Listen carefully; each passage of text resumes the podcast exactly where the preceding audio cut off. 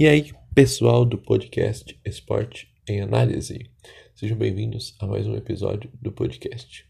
No episódio de hoje, nós vamos falar sobre a Copa do Mundo de 2022 que está acontecendo lá no Catar. Está entrando na terceira rodada da fase de grupos. Já tem alguns classificados para as oitavas de final. Nós já temos alguns países classificados, como Brasil, França, entre outros, né? E nós temos também alguns acontecimentos interessantes nesta Copa do Mundo, como algumas zebras, como a Argentina que perdeu para a Arábia Saudita. No dia que eu estou gravando este podcast, a Tunísia ganhou da França. A Alemanha, eu acho que perdeu também, se eu não me engano, para um time de menor, para um pai.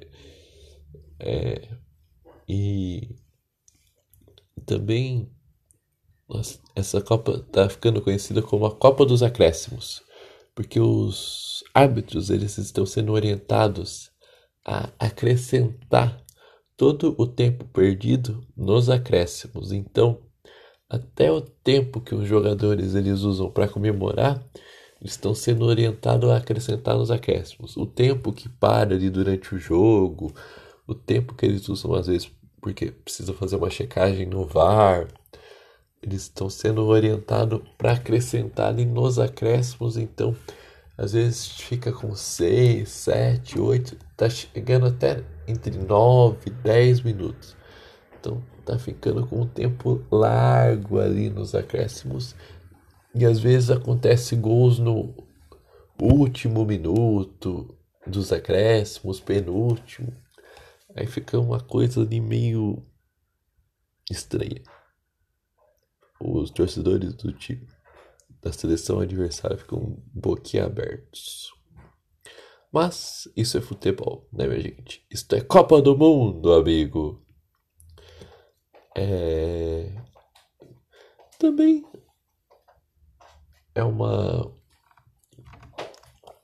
uma essa Copa do Mundo tá bem como eu posso dizer ela é uma Copa do Mundo diferente, porque é a primeira Copa do Mundo que, que ela tá acontecendo no país é, no Oriente Médio, a primeira Copa no, no, no Oriente Médio, por isso tem algumas restrições ali, não tá podendo entrar bebida alcoólica nos estádios, algumas coisas diferentes, porque não é que não é da cultura deles, então não pode. E a nossa seleção está indo muito bem nessa Copa, já está classificada para as oita oitavas de final, a fase de mata-matas, né? Ela está muito bem encaixada ali, conseguindo fazer as triangulações, é, conseguindo ir para o ataque, né? A bola está chegando mais no ataque. É a seleção que mais vezes finalizou a gol e também a seleção que mais vezes finaliza gol finalizou no gol. Então foram 33 finalizações, sendo que 15 dessas 33 foram no gol. E o atacante que mais finalizou do Brasil foi o Richarlison. O Richarlison que fez aquele golaço de voleio e que lembrou o, gola, o gol do Edmilson lá na Copa de 2002, a Copa em que o Brasil foi campeão. Se tornou pentacampeão mundial de futebol. Então essa Copa ela tá muito, digamos assim, complexa em alguns sentidos, diferente em outros, e se tornando muito abrangente. Isso que tá ficando muito legal dessa Copa, muito legal para assistir, uma cerimônia bem diferente, é, que incluiu todos os mascotes das outras Copas, isso que eu achei bem legal. O jogo de abertura, não foi um joguinho assim tão. Você fala, ó, oh, que jogo de abertura. Mas teve dois gols, Equador ganhou por 2 a 0 Então foi um jogo bom. Mas não foi aquele jogo de abertura. É... Então, é isso.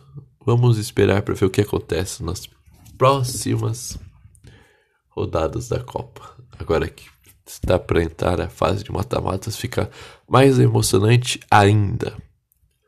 Espero que vocês tenham gostado do episódio de hoje, fazendo uma análise aqui da Copa do Mundo de 2022. Eu, eu vou vir com mais dessas análises e mais episódios sobre a Copa do Mundo. É, espero que vocês tenham gostado. Até o próximo episódio. Sigam o Instagram do canal e do podcast também, que é Esporte em Análise. Me sigam lá no Instagram, que é goleiro1. Sigam o TikTok também.